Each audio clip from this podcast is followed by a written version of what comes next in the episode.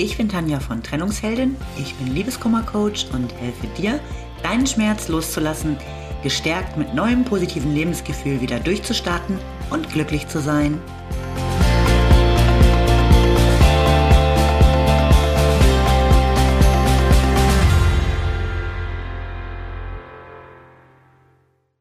Hallo, schön, dass du wieder da bist. Mein Thema heute, verlieb dich mal wieder in dich selbst. Die Schmetterlinge im Bauch, das Dauerlächeln im Gesicht und diese unglaubliche Energie, die dir das Gefühl gibt, du könntest Bäume ausreißen. So fühlt sich Verliebtsein an. Wann hast du das denn das letzte Mal gespürt? Selbst wenn es schon länger her sein sollte, dass die Schmetterlinge in deinem Bauch Salsa getanzt haben, kannst du dich sicherlich noch gut daran erinnern, wie es sich anfühlt. Hast du da nicht mal wieder so richtig Lust drauf? Vor Energie zu platzen, die ganze Welt umarmen zu wollen und sie wissen zu lassen, wie glücklich du bist.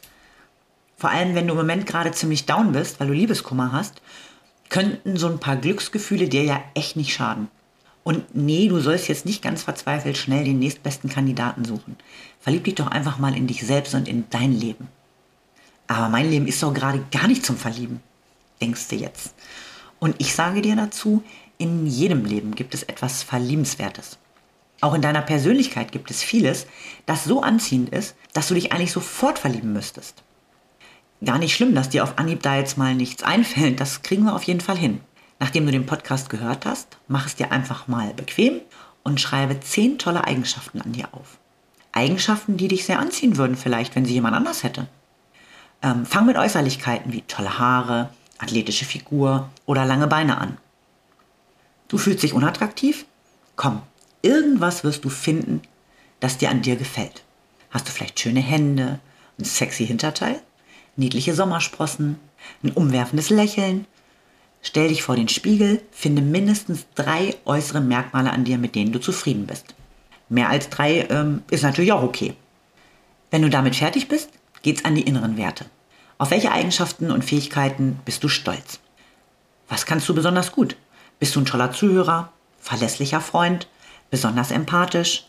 Hast du einen mitreißenden Humor? Kennt man dich als hilfsbereit, kreativ oder kommunikativ? Spielst du vielleicht hervorragend Blockflöte? Schreib mindestens sieben Dinge auf. Wenn das erledigt ist, nimm dir dein Leben vor. Was in deinem Leben ist schon super. Und denk jetzt nicht an das, was dich stört, was dir fehlt. Denk nur an das, was schon gut ist. Hast du vielleicht ein tolles Verhältnis zu deiner Familie? Bist stolz auf deine Kinder? Bist glücklich mit deinem Job oder deinen Hobbys? Fährst ein cooles Auto oder lebst in einem schicken Haus? Hast eine süße Singlebude? Schreib alles auf, was dir einfällt.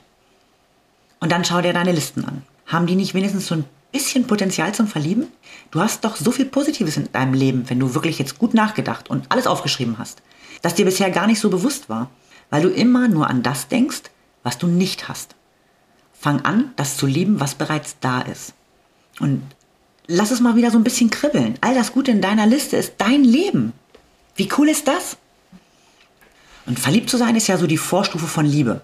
Und genau da willst du ja wieder hin. Du möchtest dich wieder geliebt fühlen. Nur wenn du diese Liebe immer verzweifelt im Außen suchst, wenn immer jemand anders dieses Gefühl, das dir in deinem Inneren fehlt, abdecken muss, dann ist das echt eine große Aufgabe für jemanden, die nicht selten dazu führt, dass am Ende da wieder eine große Enttäuschung steht. Dich selbst anzunehmen und zu lieben, ist in meinen Augen die beste Basis für eine gute und ausgeglichene Beziehung zu anderen. Wenn du immer aus dem totalen Mangel heraus nach einem Partner suchst, der dein Bedürfnis nach Liebe stillt ohne dass du dich selbst auch nur so ein kleines bisschen lieb hast, dann hast du eben auch ein ganz großes Problem, wenn dieser Partner dann geht. Denn seine Liebe nimmt er ja mit. Wenn du selbst erkennst, wie liebenswert du bist und das wirklich im, im wahrsten Sinne des Wortes, nämlich wert, geliebt zu werden und daran arbeitest, dir selbst eben diese, diese Wertschätzung und, und Liebe auch zu geben, dann suchst du nicht mehr aus dem Mangel heraus. Du fühlst dich ja bereits geliebt. Und deine zukünftigen Beziehungen werden wahrscheinlich auch anders ablaufen. Denn du wirst dich gar nicht mehr auf den einen oder anderen Typen einlassen, nur um eben nicht alleine äh, zu sein. Nicht verwechseln. Du sollst nur nicht ins Gegenteil umschlagen und die totale Egoistin sein, die selbstverliebt durch die Gegend stolziert.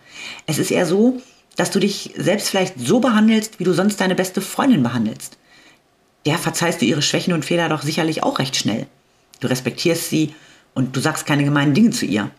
Die magst du auch an den Tagen, wo sie dir zwischendurch irgendwie auch mal richtig auf die Nerven geht. Und du stehst für sie ein. auch und vor allem vor anderen. Übertrag das doch mal auf dich selbst.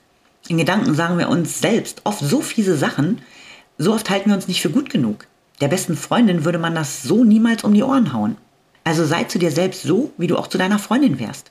Und wenn die gerade in einer echten Krise stecken würde, würdest du ihr doch auch erstmal aufzählen, was an ihr alles toll ist, um sie aufzubauen.